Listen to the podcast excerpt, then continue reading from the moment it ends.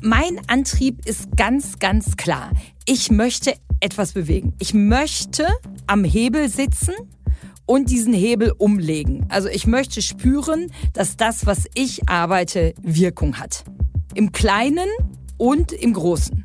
Und ehrlicherweise ist mein Antrieb, dass der Hebel eher größer ist und meine Wirkung größer ist. Und dafür stehe ich wirklich auf. Hallo und herzlich willkommen zu einer neuen Ausgabe von Handelsblatt Disrupt, dem Podcast über neue Ideen, Disruption und die Zukunft der digitalen Welt. Mein Name ist Sebastian Mattes und ich begrüße Sie wie immer ganz herzlich aus unserem Podcaststudio hier in Düsseldorf. Bekannt geworden ist sie als Chefin der Berliner Verkehrsbetriebe. Mit einer bundesweit beachteten Werbe- und vor allem Social-Media-Kampagne hatte sie es damals geschafft, die BVB nicht nur cool zu machen, sondern auch in die schwarzen Zahlen zu führen. Und diesen Auftrag hat sie heute wieder, nur in einem ganz anderen Maßstab. Die Rede ist von Sigrid Nikota, seit 2020 Vorstand Güterverkehr der Deutschen Bahn AG und außerdem Chefin der DB Cargo. Neben einem riesigen Defizit der DB Cargo muss sie mit gleich mehreren der größten Probleme unserer Zeit umgehen. Mit dem Klimawandel, sprich der Dekarbonisierung der Wirtschaft, mit Güterzügen, die auf dem Stand der 50er Jahre sind und einer völlig veralteten, überlasteten und, man muss das leider so sagen, kaputtgesparten Infrastruktur. Was Sigrid Nikutas ganz persönlicher Antrieb ist, immer nach neuen, nach noch schwierigeren Herausforderungen Ausschau zu halten, warum DB Cargo immer noch massiv defizitär ist und wie sie Leadership definiert, das bespreche ich heute mit ihr hier im Podcast.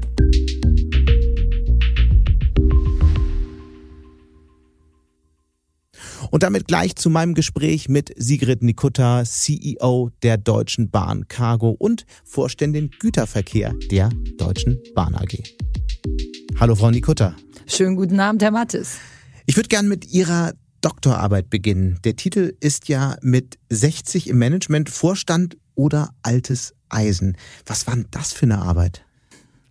Ja, äh, ich habe die Arbeit im Jahr 2009 abgegeben. Mhm. Und zu diesem Zeitpunkt habe ich schon sehr lange gearbeitet. Ich habe nebenberuflich promoviert an der LMU in München und äh, die Arbeit beruht auf meinen eigenen Erfahrungen. Jetzt war ich damals noch unter 30, aber ich habe erlebt, dass ältere Führungskräfte sehr, sehr leistungsfähig sind und damals mhm. auch waren mhm. und dass äh, Unternehmen diese Menschen über 60 gerne so ein bisschen in die Richtung Vorruhestand oder wollen sie nicht kürzer treten, wollen sie nicht Business Angel werden geschoben haben. und das war für mich der okay. wissenschaftliche Ansporn, dieses Thema zu untersuchen. Und was war die Antwort auf die Frage? Ich habe dann eine qualitative Untersuchung gemacht und die Antwort war, ja, es ist so, die fluide Intelligenz wird mit dem Alter etwas weniger. Das wird aber über die kristalline Intelligenz, allgemein auch als Lebenserfahrung bezeichnet, überkompensiert und die Abwesenheit von äußeren Stressoren. Was meine ich damit? Ehe, Ehe schließen, Ehescheidung, Kinder bekommen, Haus bauen, äh, ältere Eltern pflegen. All das ist im Alter von über 60 meist schon vorbei. Okay. Also eigentlich können diese Menschen richtig durchstarten und ich glaube, mittlerweile erkennen wir auch dieses Potenzial. Wie läuft das bei der Bahn heute? Bei der Bahn ist es genauso. Alter spielt eigentlich keine Rolle mehr. Wir haben Auszubildende bei der Bahn oder Umschülerinnen und Umschüler, die 50 plus sind.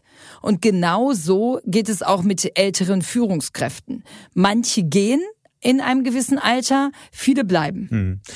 Wenn man auf ihr Leben schaut, dann ist das ja alles andere als total geradlinig. Wenn ich das richtig ähm, in Erinnerung habe, dann wollten Sie ja eigentlich mal Gefängnispsychologin werden. Was hat Sie daran so sehr gereizt? Ich wollte nach meinem Studium also nach meiner Schulzeit, unbedingt Psychologie studieren. Mhm. Jetzt war ich. Das haben Sie dann in Bielefeld getan? Genau, jetzt war ich ganz klassisch die erste in meiner Familie, die jemand studiert hat. Mein Vater hatte Berichte über taxifahrende Soziologen gelesen und war tief unglücklich. Er sah seine Tochter irgendwo ne, arbeiten.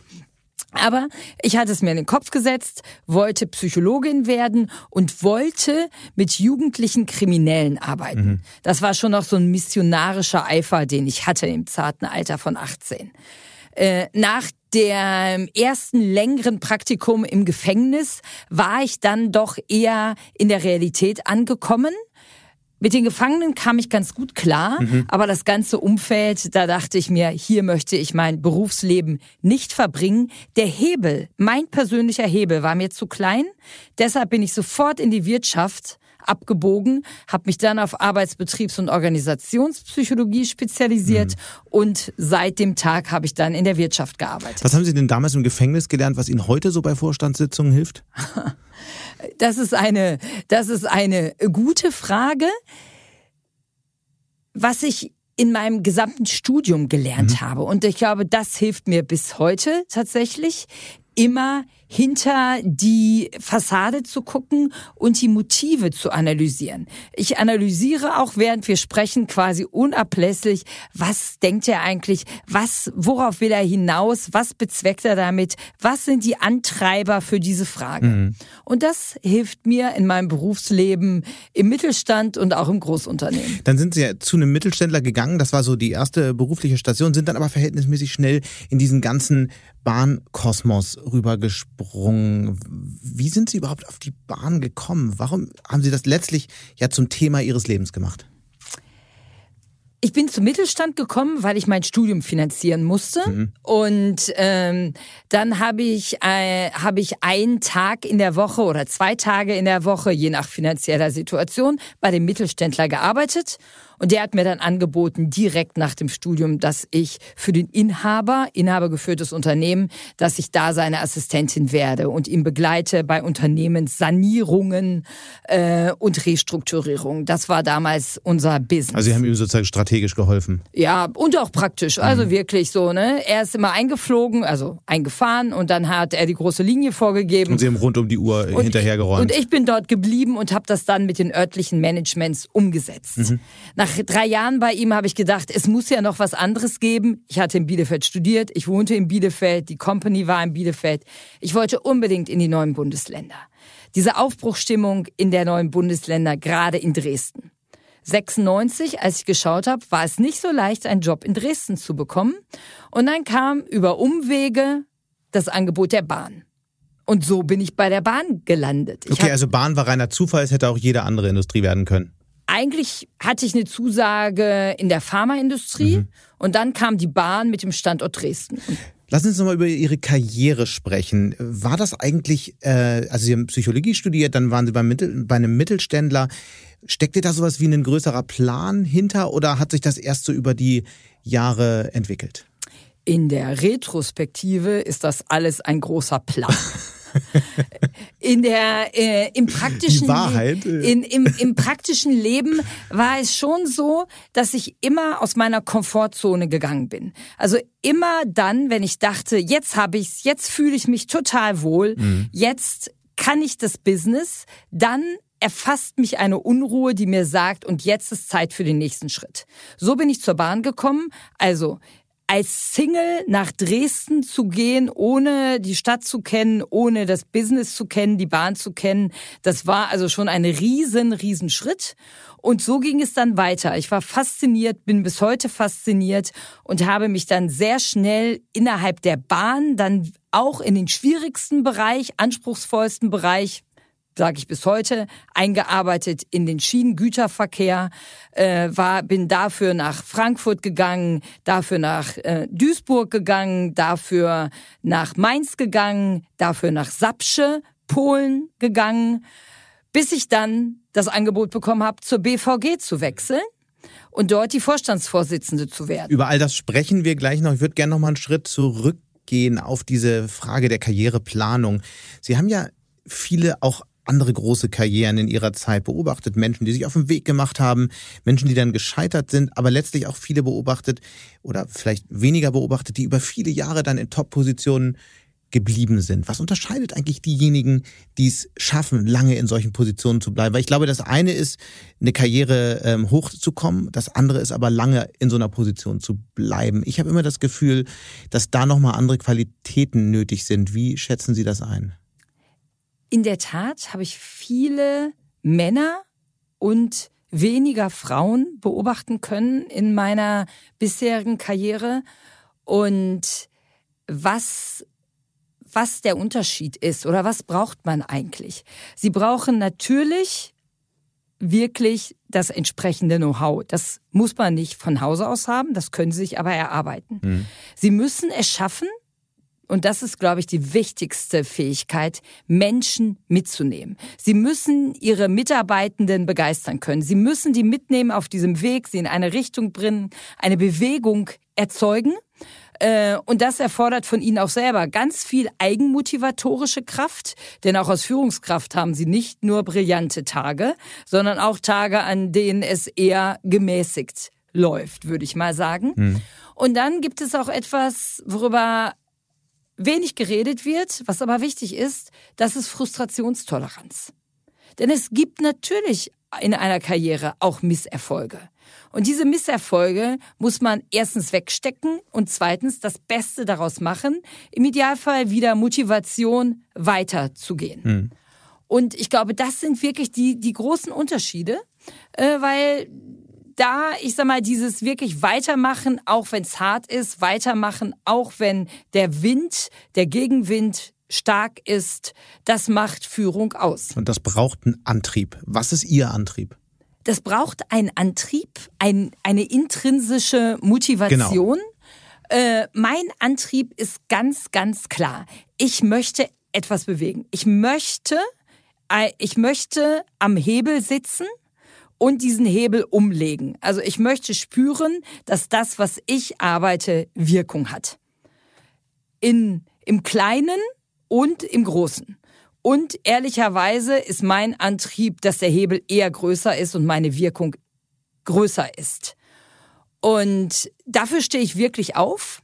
Einerseits. Andererseits habe ich auch in meiner Karriere beobachtet, dass Menschen, die am Ende ihrer Karriere waren oder irgendwann rausgegangen sind, disillusioniert waren und sich fragen, war der Preis, den ich für meine Karriere gezahlt habe, eigentlich zu hoch?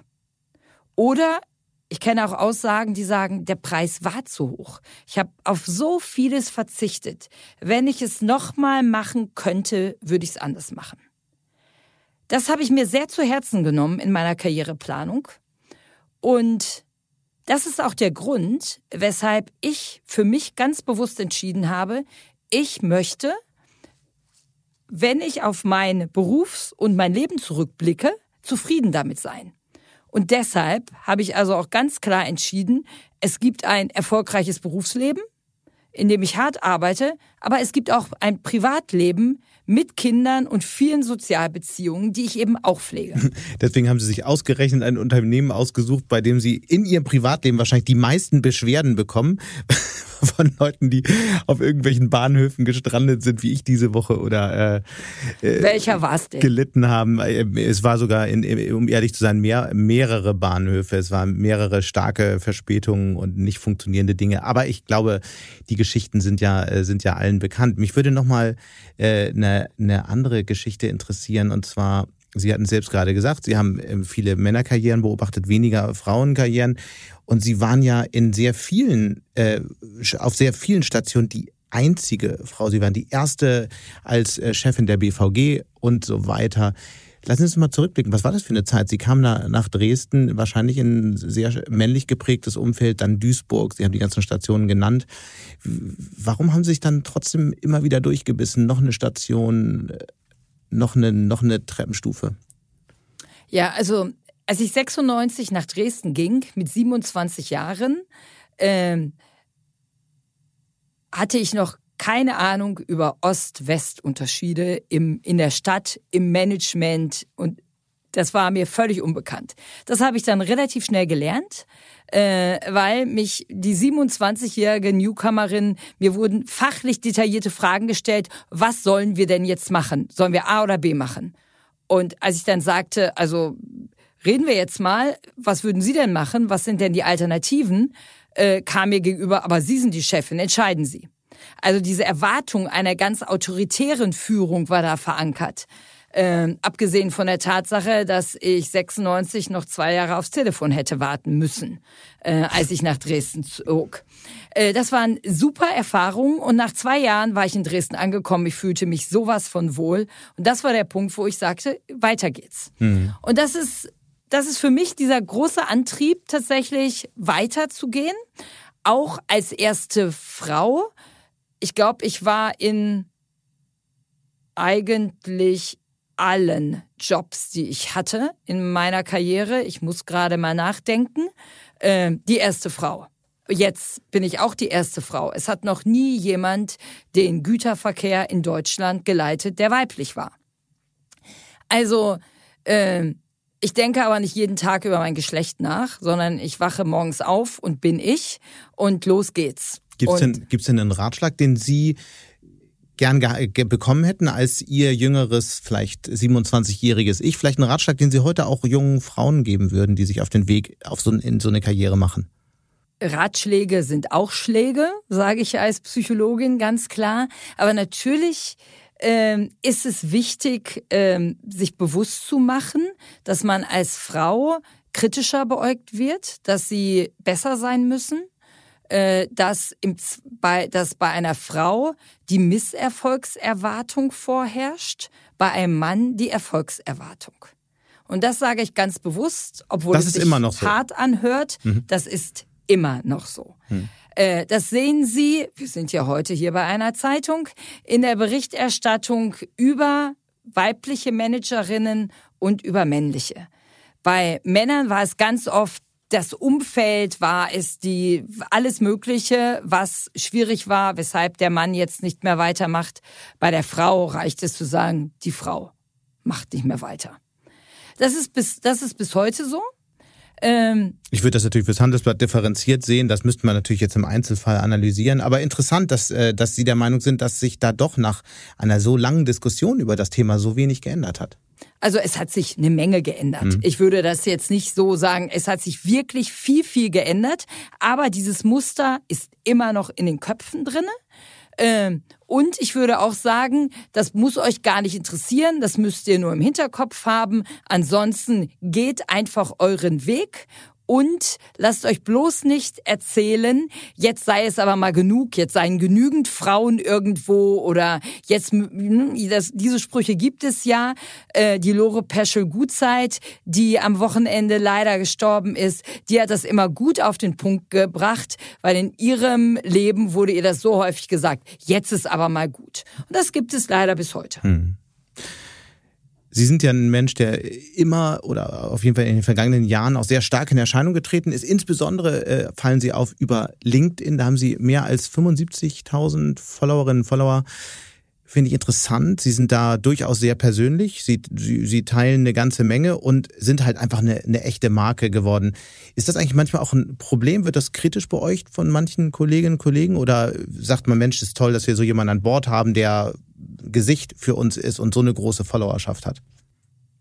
Anfangs wurde es eher schwierig gesehen, so wieso eigentlich, wieso ist es erforderlich? Hm. Ähm, ehrlicherweise mache ich das auch erst, seit ich bei der Bahn bin. Als ich bei der BVG war, habe ich das ausschließlich... Hatten Sie eh ganz viel Öffentlichkeit. Genau, hatte ich das ausschließlich über den BVG-Account gemacht. Hm. Und äh, öffentlich bist du als BVG-Chefin in Berlin ohnehin. Das ist da, ne, brauchst du nur über die Straße zu gehen. Ähm, ich glaube, es ist zunehmend für Unternehmen wichtig, ähm, erstens für die Kundenbeziehung, aber auch als Arbeitgeber, dass die Unternehmen ein Gesicht haben, dass sie sich die Menschen damit identifizieren, auch reiben natürlich, das erlebe ich auch. Nicht alle Reaktionen sind positiv. Mhm. Äh, aber ich sag's mal, 95 Prozent sind absolut positiv. Viele Leute sagen, dass sie durch diese Art der Kommunikation zum ersten Mal überhaupt über Schienengüterverkehr was jetzt nicht so das Produkt ist, was man in den sozialen Medien erwartet, überhaupt über Schienengüterverkehr nachgedacht haben, auch darüber, dass man doch auf der Schiene fahren kann, dass das viel, viel umweltfreundlicher ist. Da kommen die Botschaften an, das nutze ich. Äh, natürlich verbinde ich das. Ich bin ja niemand, der jetzt nerdmäßig nur über Logistik und Schiene postet, sondern immer diese Mischung hat mit, mit Frauenthemen natürlich, mit sozialer Gerechtigkeit, mit Umweltthemen und hin und wieder auch mal was Lustiges, wie wenn ich morgens um sieben in der DB Lounge Eis esse. Ähm, allerdings habe ich eine harte Grenze. Ich poste nie etwas Privates. Es ist natürlich, es ist interessant, dass, dass Sie so, so eine große Followerschaft haben. Auffällig ist, dass viele männliche Executives eher vorsichtig sind da. Warum glauben Sie, sollte, sollten Führungskräfte aus der Wirtschaft auf die Art und Weise in der Öffentlichkeit auftreten? Zunehmend wird auch die Wirtschaft ein People's Business. Die Menschen arbeiten für Menschen. Und da ist es so wichtig, ähm, dass die Menschen auch erkennbar sind, sowohl für externe, aber soziale äh, Medien haben eben auch die Wirkung nach intern. Also viele, viele Mitarbeitenden, auch der Bahn, auch der DB Cargo, sind auch bei äh, in den sozialen Medien unterwegs, kommentieren da hm. äh, oder sagen, ich habe mich angemeldet, weil ich ihnen folgen möchte und gucken möchte, was sie so machen. Und viele sagen mir auch, Mann, jetzt habe ich ein viel besseres Verständnis dafür, was Sie als Vorstand eigentlich so machen. Das habe ich mir eigentlich ein bisschen anders vorgestellt. Ich würde gerne nochmal auf die BVG zu sprechen kommen. Sie waren die erste Frau und äh, bemerkenswerterweise haben Sie auch den Laden nach vielen Jahren, Jahrzehnten, glaube ich, dazu gebracht, erstmals wieder Geld zu verdienen. Wie haben Sie es echt gemacht? Sind Sie reingegangen, einfach hart saniert, viele Leute rausgeschmissen? Was war so Ihre Strategie, als Sie da angefangen haben? Also, die BVG ist schon ein sehr, sehr spezielles Unternehmen. Äh, mitten im Land Berlin, gehört dem Land Berlin äh, und als in meinem allerersten Interview habe ich gesagt, ich möchte ein Unternehmen, ein hippes, cooles Unternehmen führen, das Geld verdient. Da haben mir nachher die Kolleginnen und Kollegen gesagt, in dem Moment saßen sie vor dem Fernseher und hauten sich an die Stirn und dachten, oh Gott, ne, was ist das denn? Haben Sie es bei Cargo dann auch wieder gesagt? So, so? Und dann habe, dann habe ich, ähm, haben wir das sehr konsequent gemacht. Mhm. Schwarze Zahlen. Und da ist, ist das Thema Einnahmen, Ausgaben, wie zu Hause. Also, die Einnahmen erhöhen, die Ausgaben konstant halten. Wir sind sogar in meiner Zeit von 10.500 Mitarbeitenden auf 15.000 gewachsen. Die Einnahmen sind aber überproportional mitgewachsen. Und wie haben Sie das gemacht? Preise erhöht oder was macht man da? Also Preiserhöhungen sind gar nicht die Sache der BVG, sondern des Verkehrsverbundes, äh, der darüber ähm, befindet. Aber natürlich haben wir sehr klar gesagt, wofür wir Geld brauchen. Ähm, andererseits haben wir uns sehr auf das fokussiert, was was, ich sag mal, was, was auch die Kundinnen und Kunden haben wollen, allen möglichen Schnickschnack nicht mehr gemacht. Was wir aber gemacht haben, ist das Lebensgefühl der Berlinerinnen und Berliner zu adressieren und das coole Image der BVG hochzufahren. Und das haben Sie ja in diesen wirklich bekannten Social-Media-Kampagnen gemacht. Wie kam es dazu eigentlich? Es hat ja dann eine Zeit lang wirklich das ganze Land darüber gesprochen. Naja, ich hatte ja in meinem ersten Interview gesagt, ein hippes, cooles Unternehmen. Und erstmal schwarze Zahlen, das war klar. Wenn ich rote Zahlen und Werbung, das wäre nach hinten losgegangen. So. Deshalb erst schwarze Zahlen. Und genau als klar war, wir haben jetzt schwarze Zahlen gemacht, in dem Moment haben wir die Werbekampagne gestartet unter dem Hashtag, weil wir dich lieben. Und ich erinnere gut, dass unsere damalige Pressesprecherin schreiend rausgelaufen ist aus dem Vorstandsraum und gebrüllt hat, ihr spinnt doch, ihr macht so eine Kampagne und ich muss es dann ausbügeln. So. Ähm, und genau so war's. Ein Shitstorm ergoss sich über uns. Und was bilden die sich eigentlich ein? Diesen Nahverkehr, die sollen die Busse mal fahren und die U-Bahn und die Straßenbahn und hier keine Werbung machen. Äh, das hat Aufmerksamkeit erregt. Wir waren in aller Munde und dann wendete es sich über sehr konsequente Marketingstrategien wirklich ins Positive. Und ähm, genau, und wir haben. Was war Ihr liebster Spruch? Erinnern Sie es noch? Naja, es ist schon dieses, ähm, unser, äh, als Kasim, dieses ist mir egal quasi das Berliner Lebensgefühl gezeigt hat, ist jetzt noch auf YouTube, können Sie sich mhm. angucken, ist mir egal, ne? Alles egal, ohne Fahrschein ist nicht egal. Okay. Also ganz, ganz klar da adressiert. Äh, und die, die Sprüche, die wir auf alle Busse, U-Bahn, Straßenbahnen mhm. ge, gepinnt haben. Und die beste Kampagne war dann sicherlich der Turnschuh, den wir gemeinsam mit einem Sportartikelhersteller gelauncht haben, in dem innen drinne äh, in dieser Zunge eine Jahresfahrkarte der BVG war.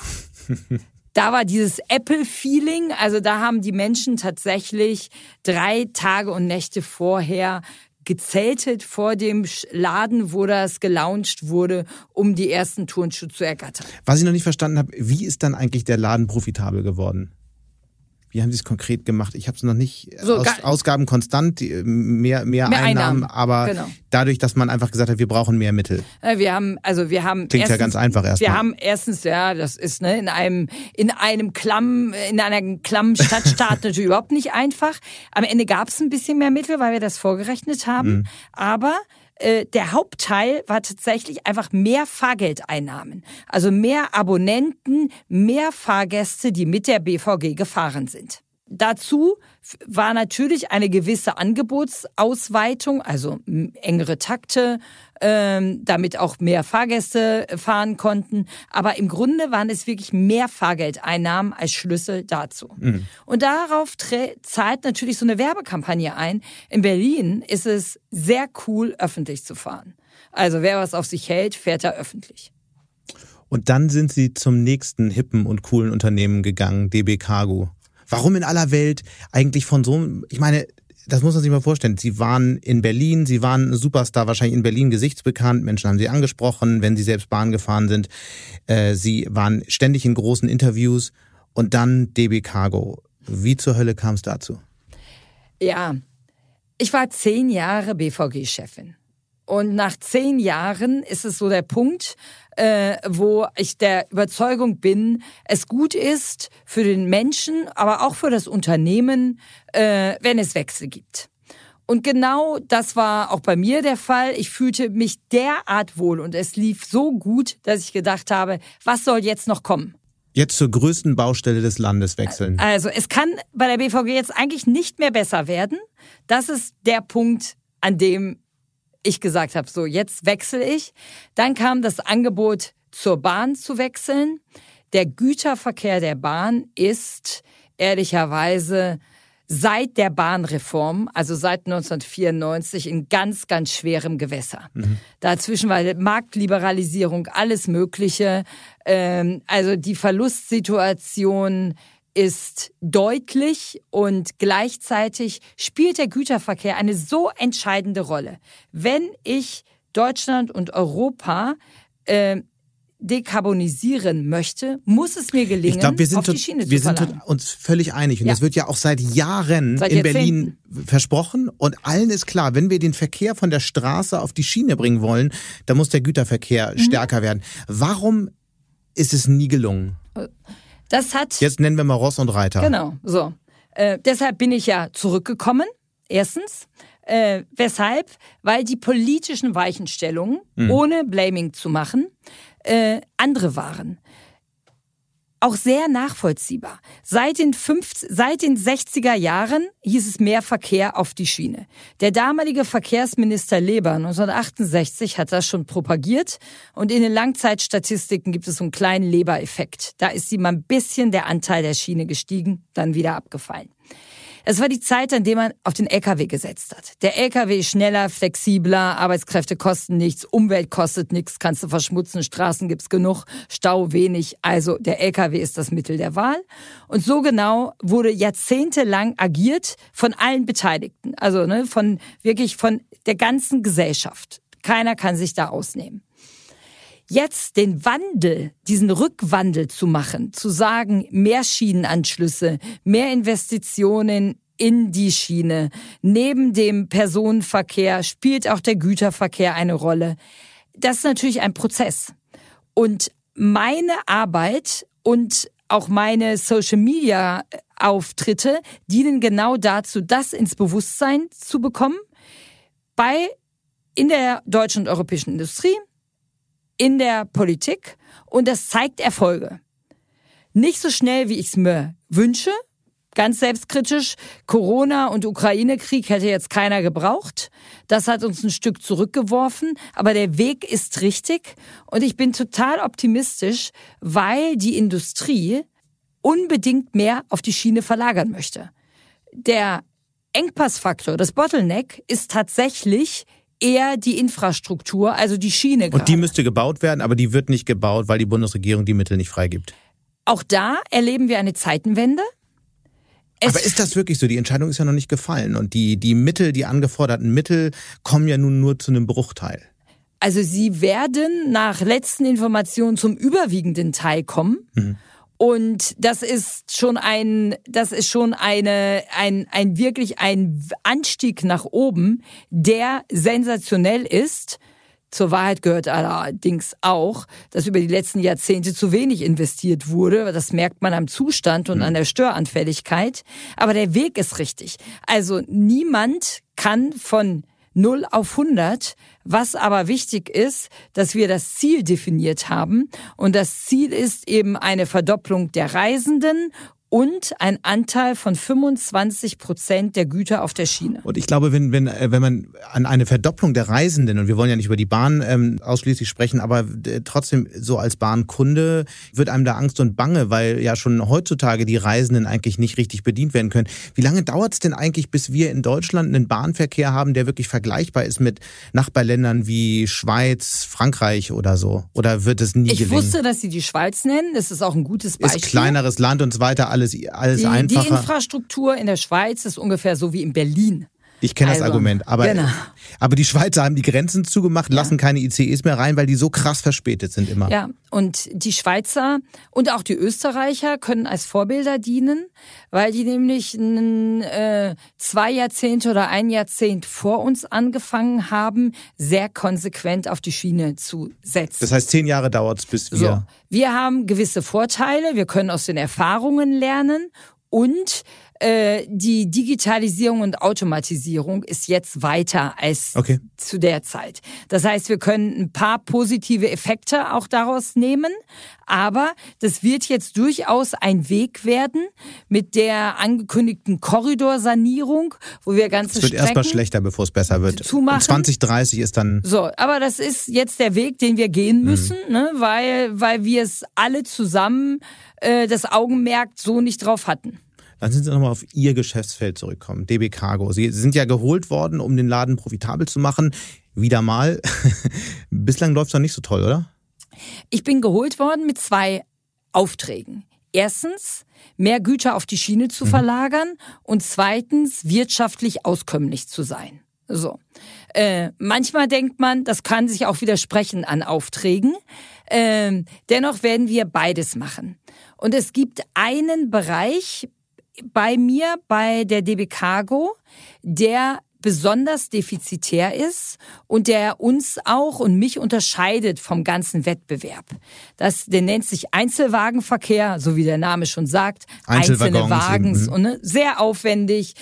Stand heute nicht sehr automatisiert. Aber eigentlich sind das ja die, ist das ja ein Instrument, die LKWs von der Straße zu kriegen. Exakt, auch in den ländlichen Regionen und ähnliches. Mhm. Und genau dieser Prozess läuft in ganz Europa identisch. Auch da kann man Schweiz, Österreich, Frankreich sehen. Die sind da vor uns.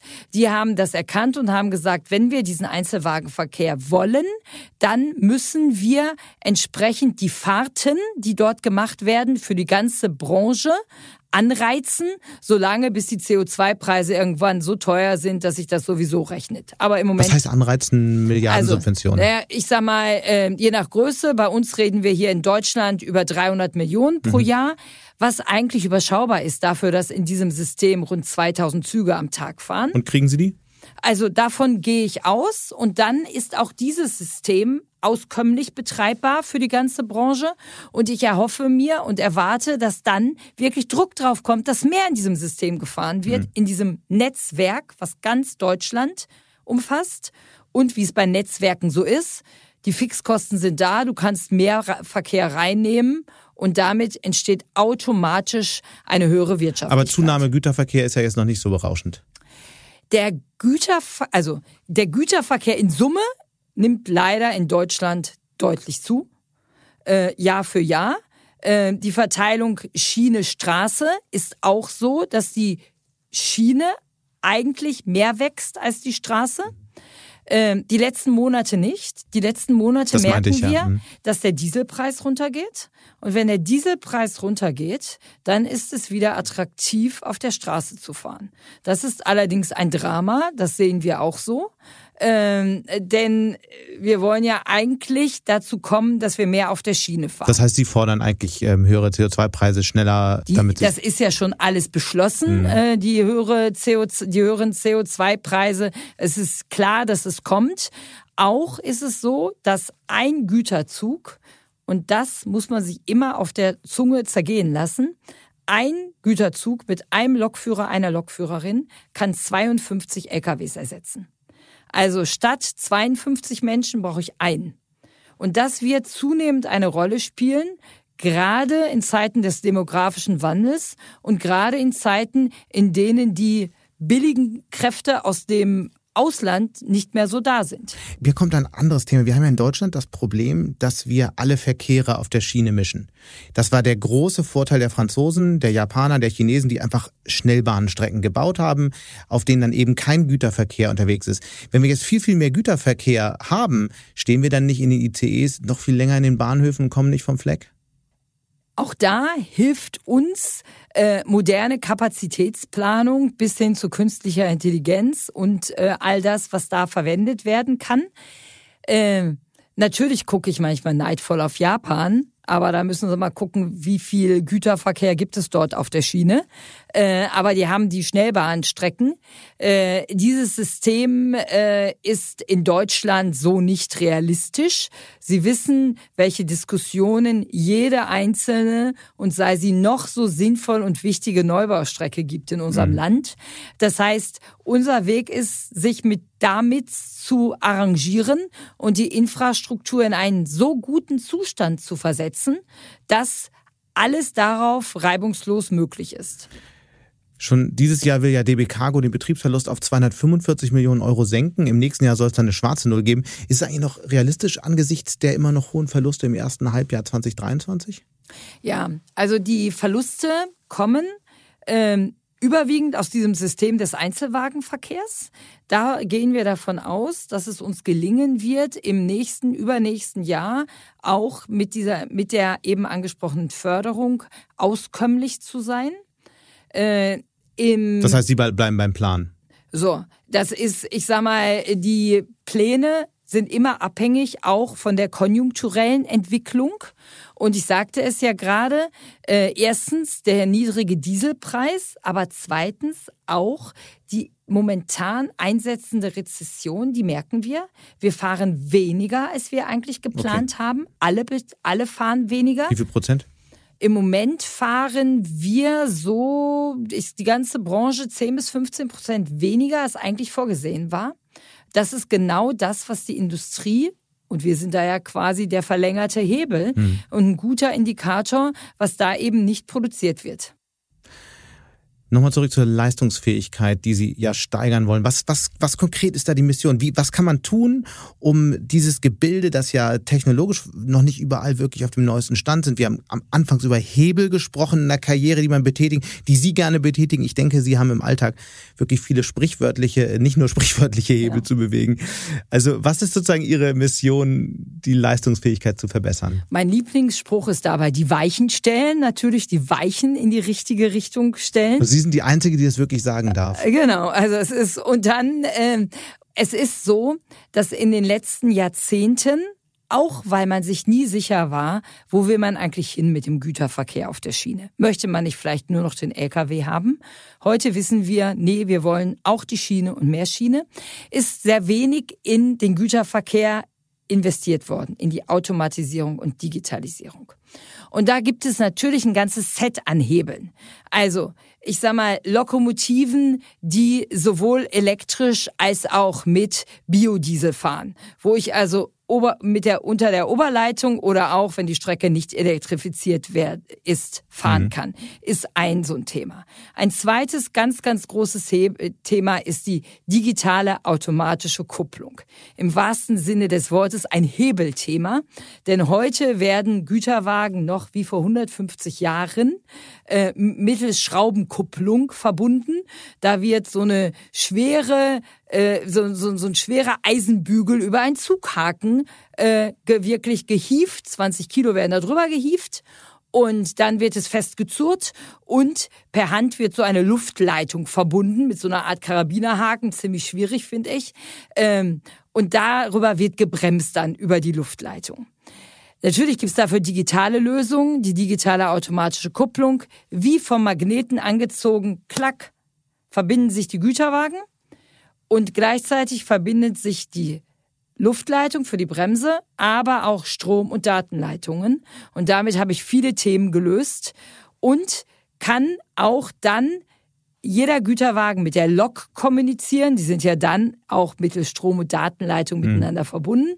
Und wenn die Lok dann ein, ein europäisches äh, Steuerungssystem hat, brauche ich auch keine Signale mehr auf der Strecke, sondern die Loks kommunizieren miteinander. Die Züge sprechen also miteinander.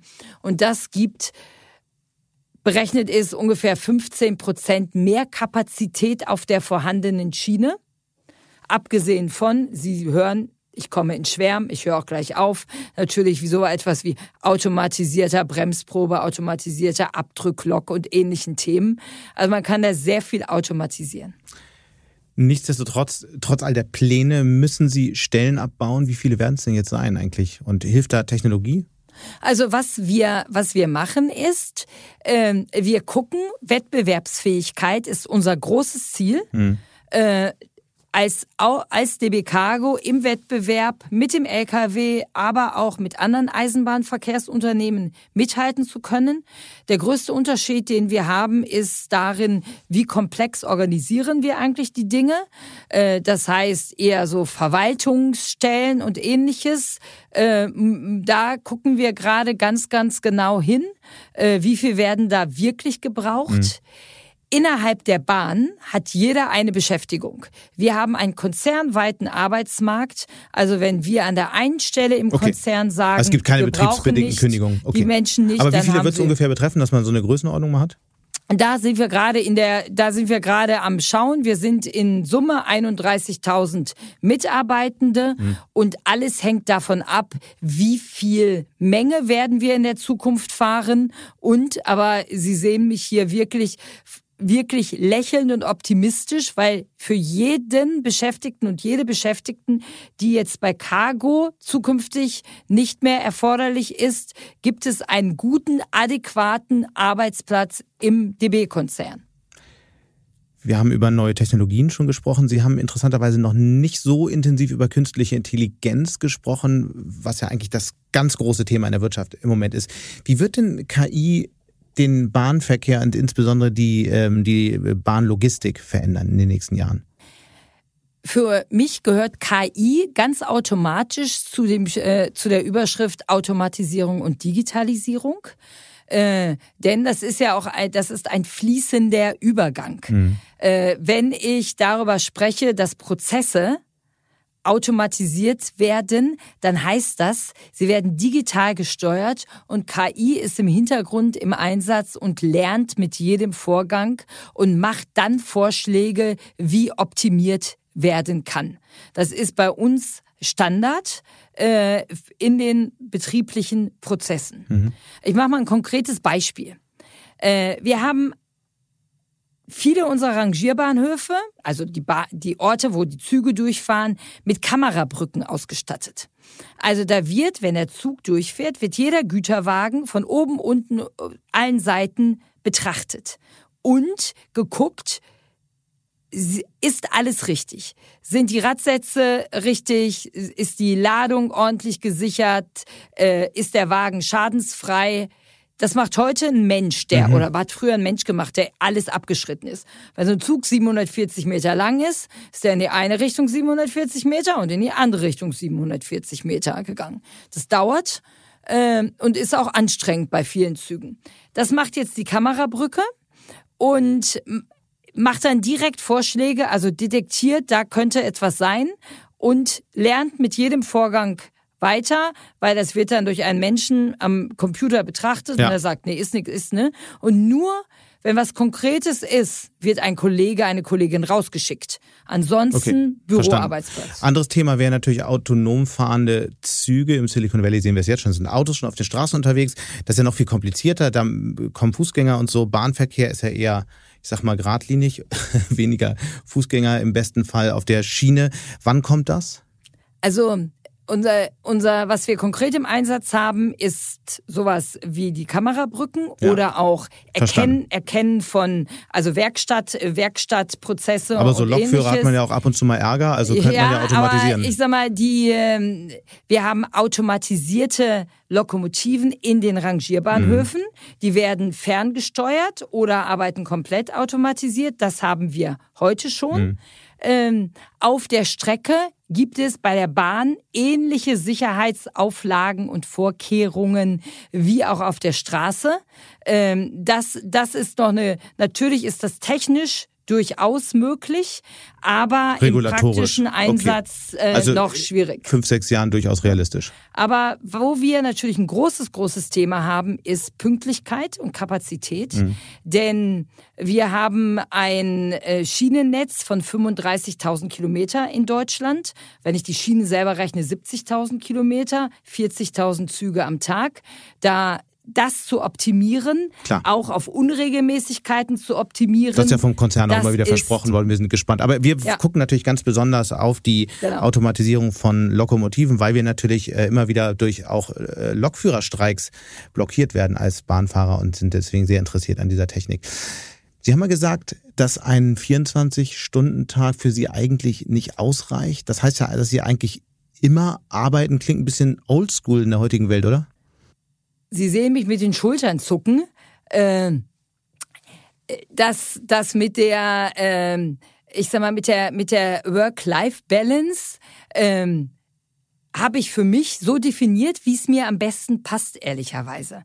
Und äh, mein Job ist nicht zu machen, indem ich irgendwie sage, um 14 Uhr ist jetzt Schluss. Mhm. Äh, gleichzeitig ehrlicherweise ein bisschen zu wenig, äh, nehme ich mir dann auch manchmal die Freiheit zu sagen, so und jetzt mache ich mal zwei Stunden etwas anderes mhm. und arbeite dafür zu einem anderen Zeitpunkt. Was heißt denn live eigentlich für Sie? Was bleibt dann noch übrig? Was machen Sie so im Live, wenn Sie nicht auf der Work-Seite unterwegs ich sind? Habe, ich mache, ich sag mal, ich, der Übergang ist fließend. Ich mache Sport, ich habe eine große Familie, ich habe viele Freunde. Was ich nicht mache, kann man dann auch sagen. Also ich habe keine zeitaufwendige Sportart. Oder ich habe mal in einem Interview gesagt, kein Triathlon. Meine Kinder sind mein Hobby. Mhm. Dafür habe ich ein ziemliches Bashing bekommen, wie man dann seine Kinder als ein Hobby bezeichnen könnte. äh, dabei ist es so weil ich verbringe die freie Zeit, die ich habe mit meinen, mit meinen Kindern und mit meiner Familie. Und das ist für mich das aller, allerschönste Hobby. Wie lief das eigentlich so, diese Rabenmütter-Diskussion in der Kita früher und so? Ist das bei Ihnen angekommen? War das ein Thema oder? Ich habe nur den Beginn dieser Diskussion mitbekommen. Äh, mit drei kleinen Kindern sind wir damals aus den alten Bundesländern nach Berlin gezogen, hm. in den Ostteil Berlins, und da gab es diese Diskussion nicht. Hm. Da merkte man dann noch etwas Ost-West. Weil die Frauen ohnehin, wenn, wenn sie jung waren, angefangen haben zu arbeiten, obwohl Ansonsten sie Kinder hatten. Bin ich da völlig, ähm, bin ich da völlig resistent und sage bestenfalls, das muss schon jeder für sich selber entscheiden. DB Cargo, große Mission, haben wir darüber gesprochen, gerade äh, extrem schwierigen Zeiten macht große Verluste. Ihre Mission ist es, profitabel zu machen. Vielleicht gelingt es Ihnen, vielleicht nicht. Man wird sehen. Was könnte dann nach sowas eigentlich kommen? Sind Sie dann irgendwann Bahnchefin? Ist das so, wäre das nochmal so eine, so ein North Star, wie man heute sagt? Auch diese Frage werde ich häufig gefragt und das ist irgendwie so ein dankbares Thema, Mann, Frau und ähnliches. Da habe ich gar nicht dran gedacht. Ja, aber das wurde oft in diesen Zusammenhang gestellt. Das, das ist, äh, diese Frage stellt sich überhaupt nicht. Wir haben in, in der Bahn ein wirklich, wirklich gutes Vorstandsteam, äh, was heterogen zusammengesetzt mhm. ist, so wie man es sich idealtypisch vorstellt. Und das macht, das macht Spaß. Und mein Thema ist es, äh, den Güterverkehr wirklich die, dem Güterverkehr die Rolle zu geben, die er verdient, die er umweltmäßig und ökonomisch verdient in Deutschland. Also machen wir jetzt die Headline, sie schließt den äh, Vorstandsvorsitz nicht aus. Ich weiß, ich habe mal einmal in einem Interview, wurde ich dreimal gefragt, Frau Nikuta, erhöhen Sie die Fahrpreise in Berlin? Ich so, nein, es gibt keine Pläne. Erhöhen Sie die Fahrpreise? Nein, es gibt keine Pläne. Können Sie Fahrpreiserhöhungen auf immer ausschließen? Äh, natürlich nicht. Daraufhin war die Headline am nächsten Morgen, Nikuta kündigt Preiserhöhungen an. Also diese Art von Journalismus ne, ich weiß, schätze ich nicht unbedingt. Wir müssen leider zum Ende kommen. Ähm, ich hätte noch so viel mehr Fragen. Deswegen bleibt mir eigentlich nur noch eine. Sie sind ja ein Mensch, der auch viel liest. Ähm, ja. Welches Buch hat Sie in letzter Zeit am meisten beeindruckt, vielleicht zum Nachdenken gebracht? Da ich jetzt gar nicht vorbereitet war auf die Frage, fällt mir der Titel gar nicht ein. Aber das ist das Buch von der Schwester von Düsen Tekal. Ähm, die Schwester, die eine Fußballkarriere hatte. Und Düsen Tekal ist ja eine, äh, die kommt aus einer sehr spannenden jesidischen Familie äh, mit elf Kindern. Und eine ihrer Schwestern hat eine Zeit lang ganz, ganz aktiv Fußball gespielt. Und sie hat ihre, quasi ihre, na, Memoiren kann man in dem Alter nicht sagen, also ihre Lebensgeschichte aufgeschrieben. Und dieses Buch tatsächlich beschäftigt mich. Das habe ich jetzt neulich gelesen, auch in einem Rutsch durchgelesen. Und da sieht man, wie unterschiedlich Leben sein können, wie Menschen aber auch ihr Leben selber in die Hand nehmen können. Weil als Kind einer jesidischen Familie, die nach Deutschland gekommen ist, äh, da ist der Lebensweg nicht vorgezeichnet, dass sie, dass, dass sie, äh, dass sie bekannt werden, dass sie Fußball spielen, dass sie diese Öffentlichkeit erreichen. Und äh, das finde ich sehr faszinierend und auch sehr wichtig, weil die ähm, gerade Düsen das eben damit verbindet, für die Freiheit und Gerechtigkeit zu kämpfen. Hm.